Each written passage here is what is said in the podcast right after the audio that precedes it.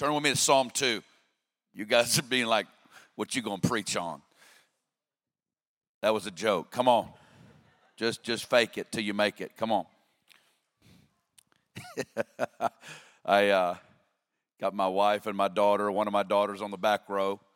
We're kind of back row people here, so go ahead and get it, Todd. King, hey, you know it's awesome if your if your uh, your phone goes off and it's Bible and it's preaching. I could be guilty where you could be hearing a football game or something like that. A lot's happened since I was with you last. My Kansas City Chiefs won the Super Bowl. Come on.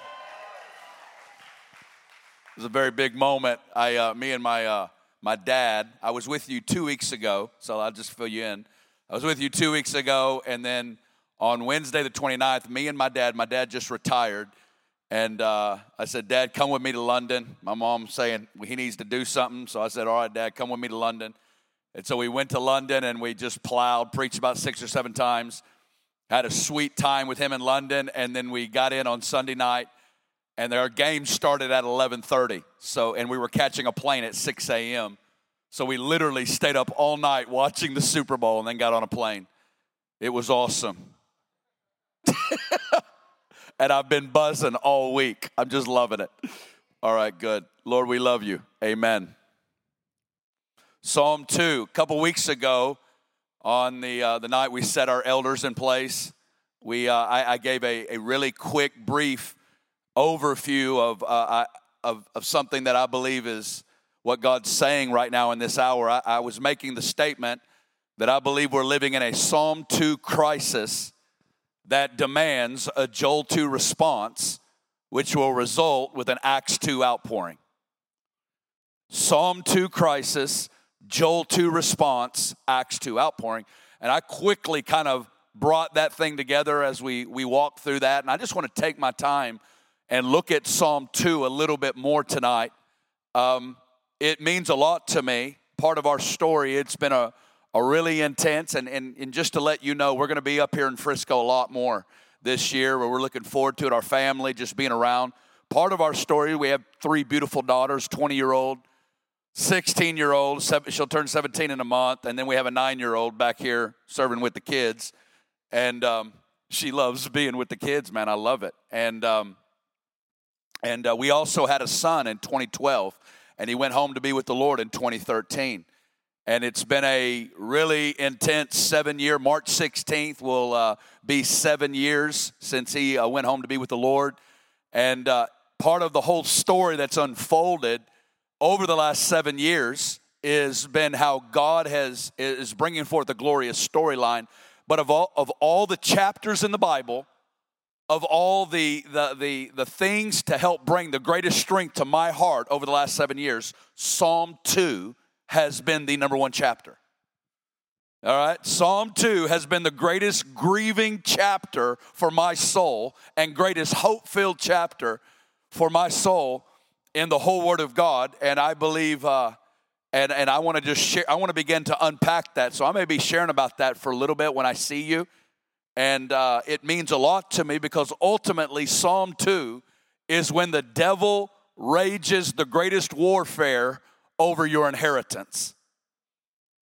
All right, come on. I like to be talked to a little bit. Yeah, I'll take that. What? How do you respond when the devil rages war against the thing that the Father has promised you. And in Psalm 2, we see ultimately, and I love that Freeland spoke about Israel last week.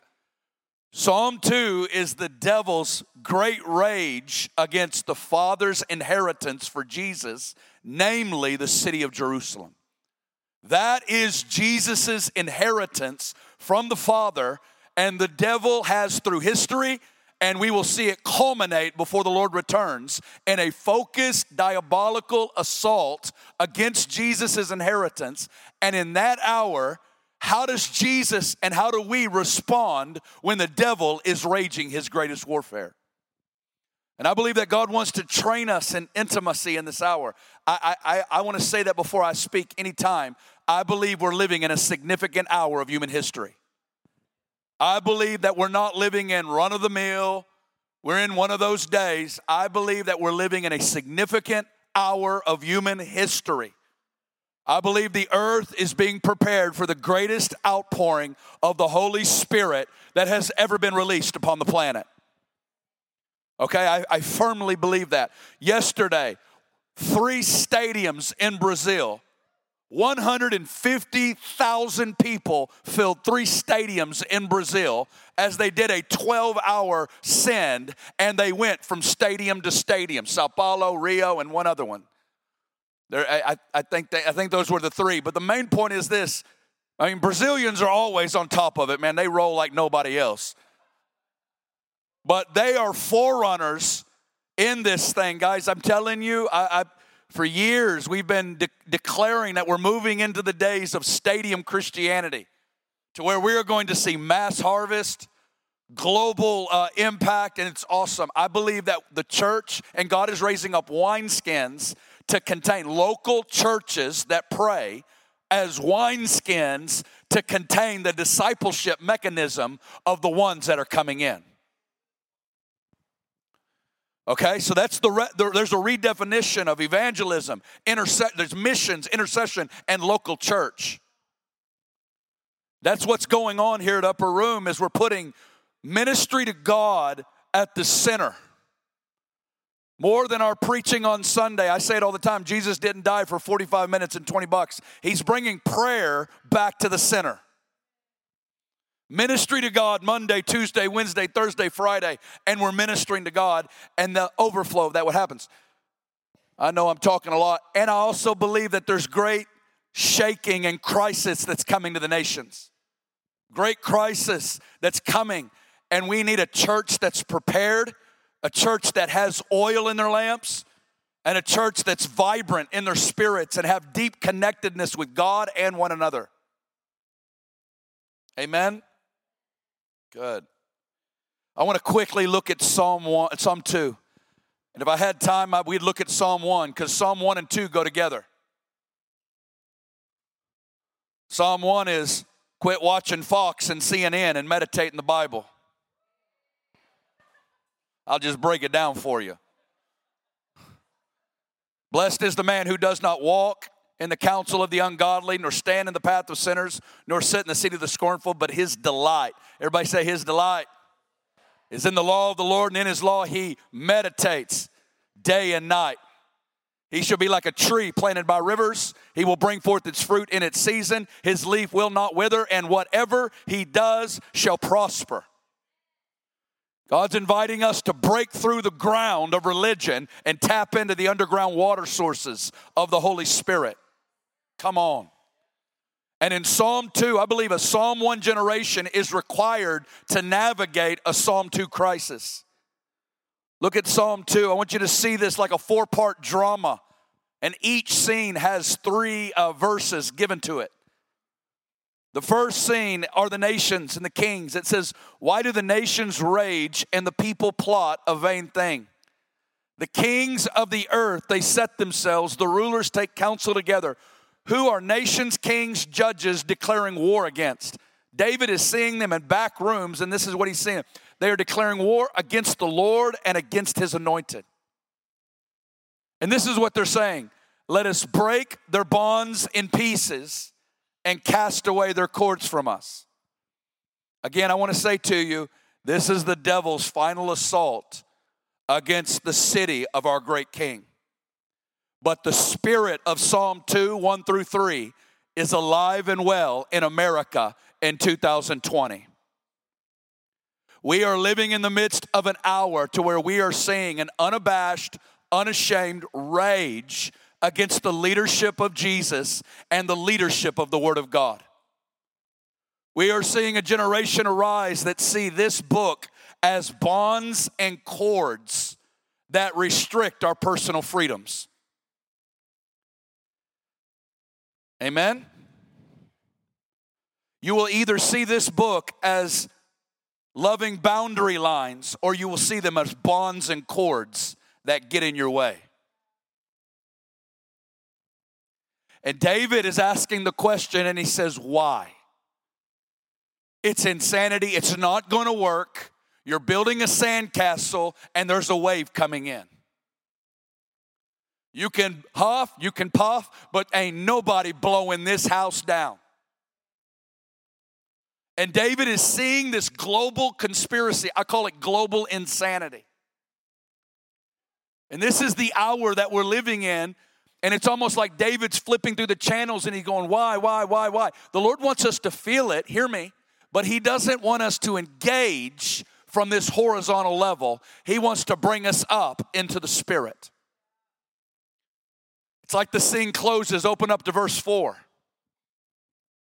It says, He, next verse, it says, He who sits in the heavens. Everybody say, In the heavens. Say it again, say, In the heavens. One more time. He who sits in the heavens. Now we're about to get Father's perspective about the rage of the nations. How does the Father feel? Does he feel hopeless? Does he feel nervous? Does he on his edge of his seat going, Oh my goodness, I didn't see this coming? The Bible says he laughs. Now, if you're on the Lord's side, that's an awesome laugh. If you're not, that's a terrifying laugh. It's not a funny laugh. That laugh is going to stir the nations as the confidence of the Father is put on full display the Bible says that he will hold them in derision, he will speak to them in his wrath, distress them in his deep displeasure, and look at the Father's message to the nations. I want all of you nations to know that we've already voted on who the king's gonna be. And we've already voted on his rulership from that holy hill, and you weren't in the voting process. I want you to know that from eternity, I have set my king. Everybody say, my king. I love that. There's an old message. You need to check it out on, uh, uh, on, on YouTube. SM Lockridge going, that's my king. You just need to type it and, and walk around your house. That's my king. He's the king of righteousness. He's the king of glory. He's the king of Israel. He's the king of the nations. Hallelujah. There's no one like him. You can't get him off your mind and you can't get him out of your head. And this preacher goes off on Jesus. Beloved, we need a revelation of the King, Jesus. He is the King who rules in righteousness, who reigns in righteousness. And right now, there is a man, a Jewish man, in a resurrected body sitting at the right hand of the throne of the majesty in the heavens. There is a man seated at the right hand. He is seated on his holy hill right now. Do you believe that? No, no. Do you believe that? There's only one resurrected. Everybody else are disembodied spirits and angels up there. We're talking about a man. Do you really believe that Mary gave birth to that baby boy 2,000 years ago? You sure she didn't figuratively give birth to Jesus? No, she gave birth to him. Do you really believe he died on the cross? Talk to me. Do you really believe he rose again? Do you really believe he ascended to heaven? And what did the angels say when they were looking up? They go, Why are you looking up? Angels were not used to this stuff. In the same way he went up, so he's coming back down again. He is seated. And I want to declare to you openly I believe that we're living in the generation. It could be 50, 100, who knows? Nobody knows the day or the hour, but the generation. I believe there's some little ones back in this back room that will witness the coming of our Lord Jesus the splitting of the sky as he takes his throne of his father David in the city of Jerusalem and he takes his seat from Mount Zion. And the message to the nations Jesus is king, Yeshua is king from Mount Zion. I love it. Well, the scene closes, and now this is what I want to bring you into right here. Look at the next verse. Look at verse 7. This is where we fit into this story. David is overhearing one of the greatest conversations in the Word of God. There's only a couple of times where we get to hear the Father and the Son talking, and this is one of them. He says, I will declare the decree. Now we're going to see Jesus take the stage. You see kings raging, nations raging, father laughing, and here's the son, and David's overhearing it. And Jesus is going to declare to the Father, and he goes, I will declare the decree. The Lord has said to me, number one, you are my son. Today I have begotten you. Now look at verse 8. Ask of me, and I will give you the nations for your inheritance, and the ends of the earth for your possession. Keep that there. What do we find Jesus doing when nations are raging, when kings are plotting? What do we find happening when all kinds of chaos is breaking out outside? What do we find Jesus doing? And what do we find the church doing?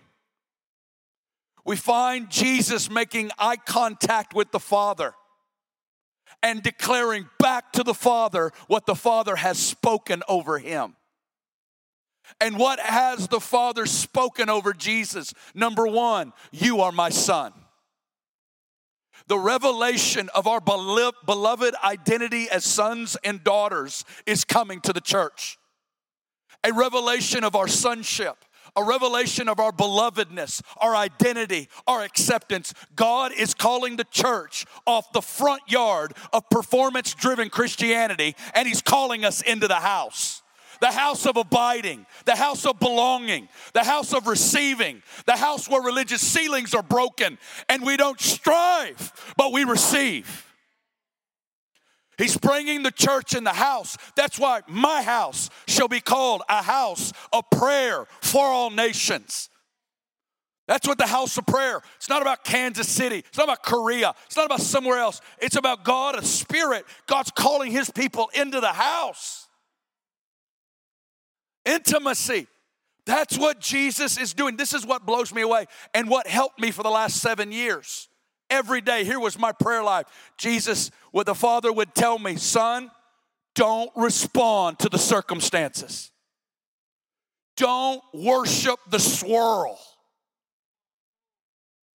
Don't get lost in the storm and bounce from circumstance to circumstance to circumstance and try to fit it this and fix that. He goes, quit wasting your strength on trying to fix the thousand problems. Look at me.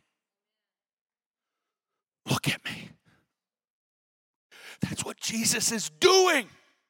Look at me. You see me? He goes, Now tell me what I tell you to tell me. That's all I got to do. Tell me what I tell you to tell me. You're my son. I'm your son. I belong to Abba. I belong to you. I am yours. Do you have a clue what happens when the revelation of sonship gets on the inside of you? You can walk through hell with a smile. You've got a buoyancy because you the great fear of you are alone has been dealt with. The great fear of gritting your teeth, it's done with. I've got God on my side. My God, He is my Father. I am born again. I have His DNA pumping through my veins. I'm a new creation. I'm accepted in the house. It breaks orphanhood because orphans run when it gets crazy. Orphans run, sons abide. John 8, it says, a, a slave does not abide in the house, but a son abides forever. That revelation of sonship is what calls you off the front yard of Christianity. Got a bunch of people living in the front yard. Huh. And he's saying, Come on in. It's inheritance, Luke 15, father has to run to two sons one who's been partying in Vegas and the one who's been studying in seminary.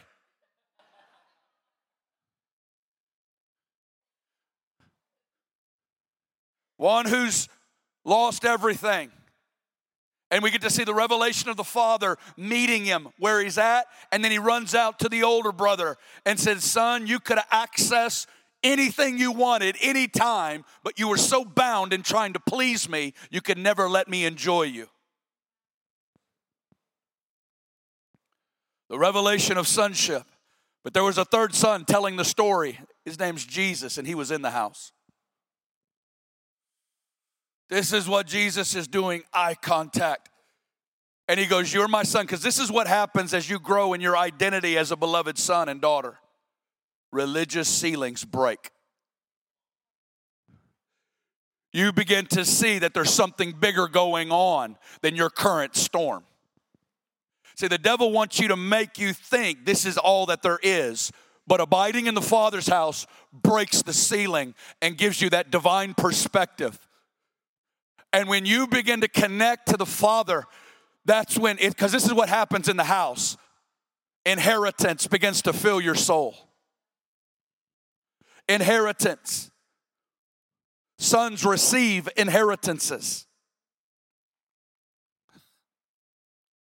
And what I love about the Father in Psalm 2, he says, Son, you see those nations raging? I've got the best plan. Ask me for them, and I'll make them your inheritance. And it was in the, and you're like, Corey, how'd you get so much comfort out of Psalm 2? Because the Lord told me, Corey, your greatest places of warfare are going to become the greatest places of your inheritance.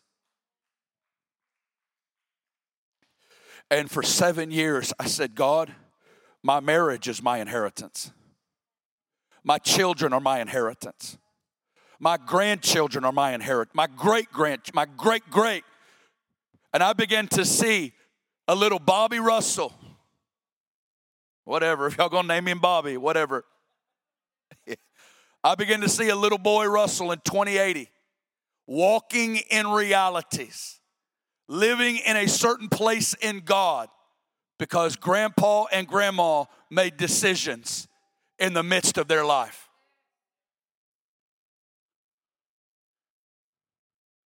That's the legacy thing right there. That's inheritance. You don't get too many good trials like this one. I don't want to waste one. It says that those things work together. Isn't that what it says? It says that this, uh, what Paul says, those, those sufferings or those things are working for us an eternal weight of glory. Don't you want to put your pain to work? Don't you want to put your pain to work? Say, go ahead and store me up some treasures in heaven.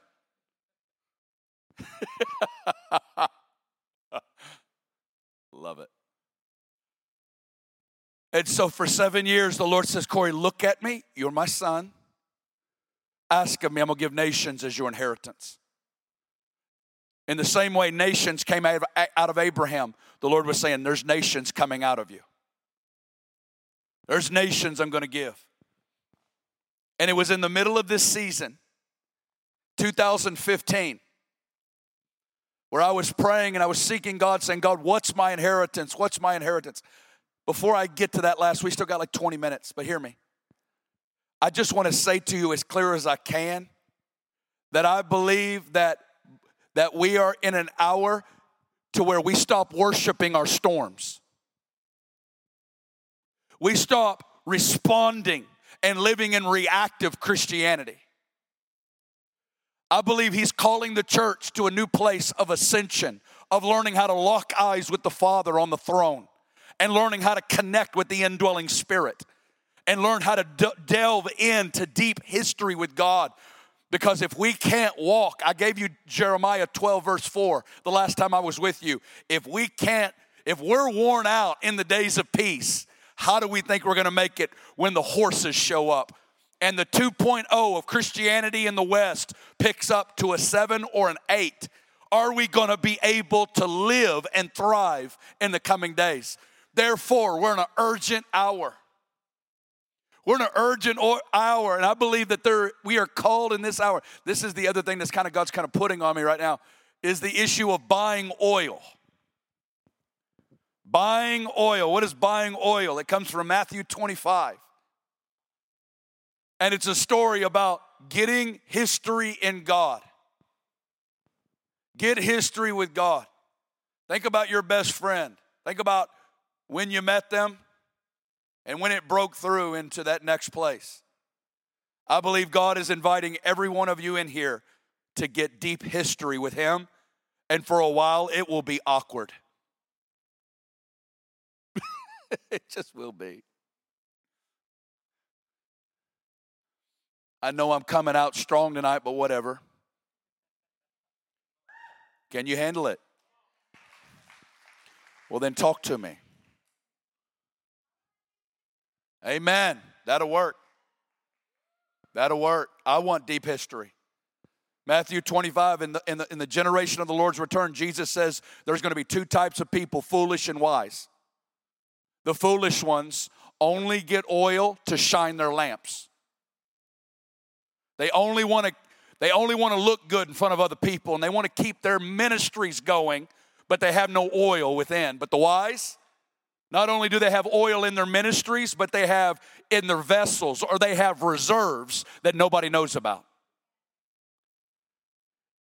It blows me away the utter simplicity that Jesus calls us to prepare for the end times and to prepare for his generation. He tells us to buy oil. Get oil. You know, I can't lay my hands on you and give you oil. I can't give you my history in God, and you can't give me yours. You can't give it.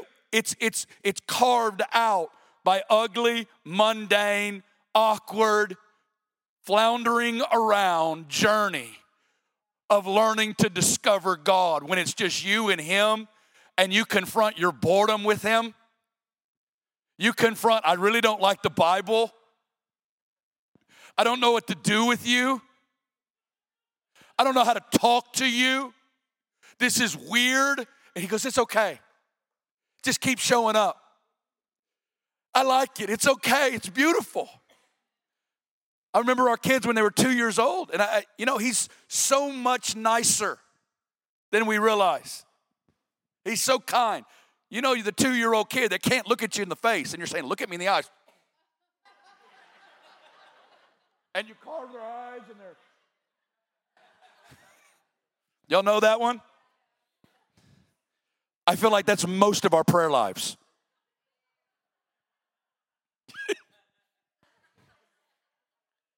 and he says, They're trying, they're trying to look at me. they're really trying. Nobody makes good eye contact. We're trying, and He loves it. He is so kind, He is so good, He is so compassionate, He is so loving. He really likes you, He enjoys you, He takes pleasure in you. And He is inviting us in this hour come out of the swirl of the culture and cultivate a history with me. I just want to brag on God for a second. He's the most loving, the most beautiful, the most glorious person you will ever meet. And once you break through your boredom and you break through the pages, I want you to know that the most fascinating, exhilarating, inebriating person you will ever meet is on the other side of those pages. One word will shift your world. One phrase will shift years. One whisper will break a funk off of you. When you get the kisses of His Word, it imparts life, it imparts revelation, it awakens you to Him. It brings you out of out of shame and out of fear and out of rejection and out of lies, and it brings you into that intimate place. Some of you get lied to that the storm you're walking through is all your fault. The devil's a liar. Father says, Son, just look at me. Here again, you're my beloved son. You're my beloved son in whom I'm well pleased. If Jesus had to hear it, how much more do we got to hear it? do you know your beloved identity? I'll hear it when you pray.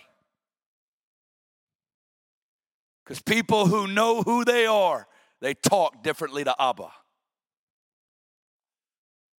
And I want you to know you receive sonship freely the day you're born again, but sonship is manifested through suffering. Sons, the sons come forth. We receive the spirit of adoption by whom we cry out, Abba, Father, and if we're his children, the heirs of God, co heirs, if indeed we suffer with him. Anyway,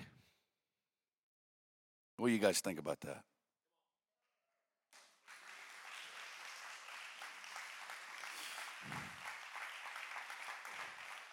I want to, I beg, this is what I feel in my heart. I'm begging you to go on the awkward, fumbling, bumbling journey of history with God.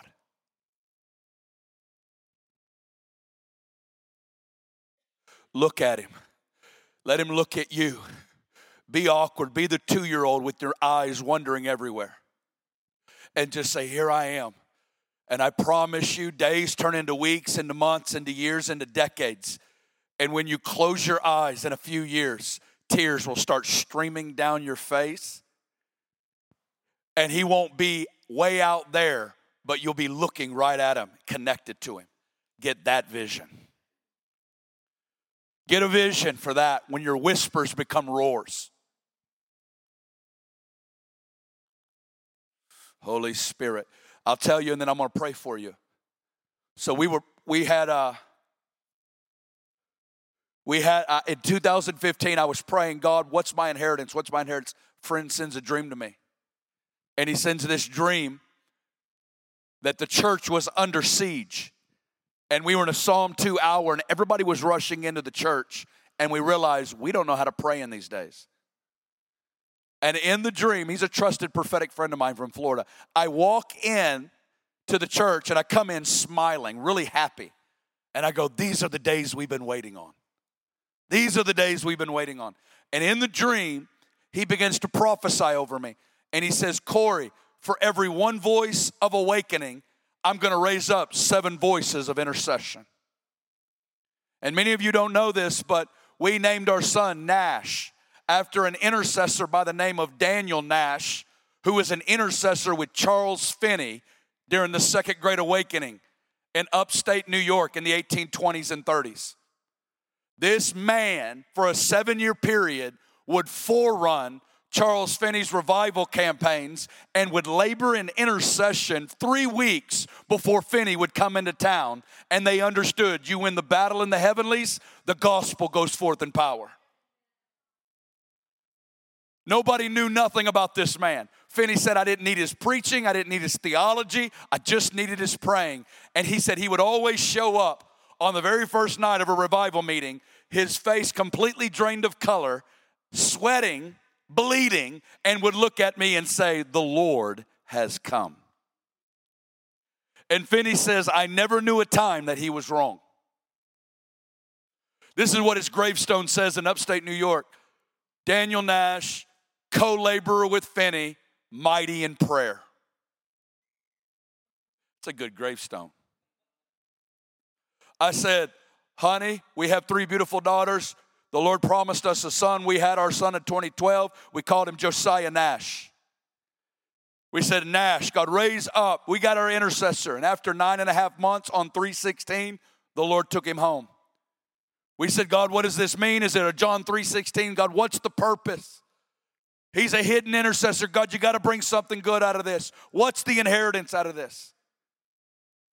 And on and my friend looked at me when I walked into the dream. My friend knew nothing of any of my story like that. And I look at him and he looks at me he goes, Corey, for every one voice of awakening, I'm going to raise up seven voices of intercession. For every one voice of awakening, I'm going to raise up seven voices of intercession. And then he says, I've given Lou Engle the Nazarites. But now I'm about to raise up the Nasherites. He goes, I'm going to raise up a hidden army of intercessors. Nobody's going to know their names, nobody's going to know their faces, but they're going to be famous in heaven. See, I believe God's delivering us from stages and He's connecting us to the revelation of our identity in the courtroom of heaven, of our identity before the throne room of heaven. Do you have any idea what you sound like in the courtroom and in the throne room of heaven? That right now in Christ, you're as clean as He is and you're as close as He is.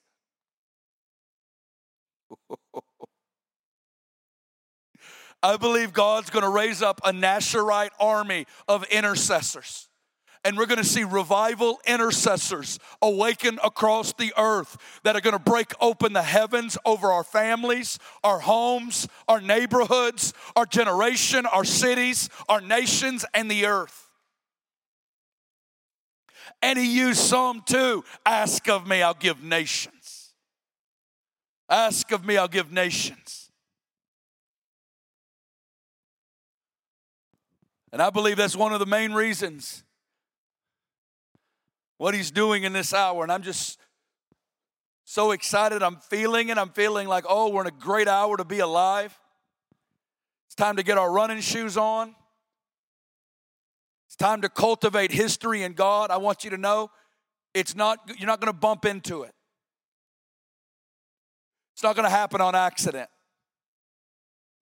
It's going to be a bunch of rough, I don't want to be here decisions a whole bunch of days in a row. Some days you will drag yourself into that room. Every once in a while, He'll grace you to hop in there. But what happens is you get history with God. And friend, I want you to know there's nothing greater in the whole wide world